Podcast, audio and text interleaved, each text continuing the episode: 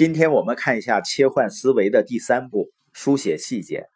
我们大脑呢是通过基因表达来书写勾勒脑神经网络结构的。所以，当我们在纸张上啊、手机屏幕上写下思想细节的时候，其实就是模仿思想的构建过程。详细描述你的想法是切换思维的重要技巧。大家应该都有这样的体验啊。就是你把一个事情写下来的过程，把自己的想法写出来的过程的，能够巩固记忆，并且呢帮自己厘清思路。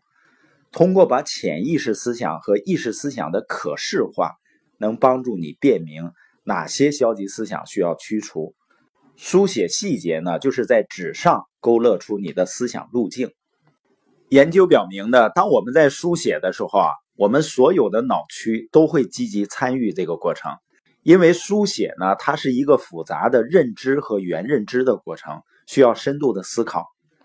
研究表明呢，人在书写过程中进行思维和决策的时候，额叶活动变得异常活跃。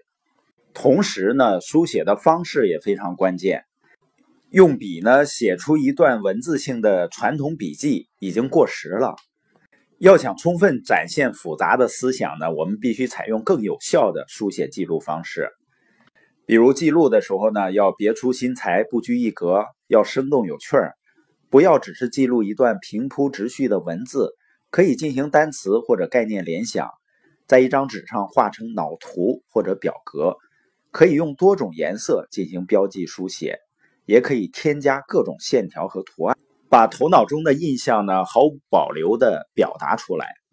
现在的很多人呢喜欢用思维脑图的方式去表达。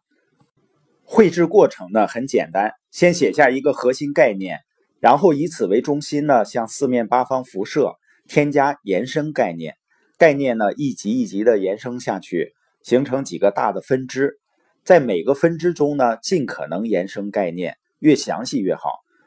直到探索遍思想的每一个细微的角落。因为我们的左半脑呢擅长归纳，从细节推演大局；右半脑擅长推理。从整体推演细节，我们要想达成全面的理解，把短期的记忆顺利转化成长期记忆，左脑的归纳思维和右脑的推理思维必须紧密合作。思维脑图呢是一种顺应人类思维模式的绝妙方法，能充分展现思想的复杂性，深度评估自己的思想和思维方式，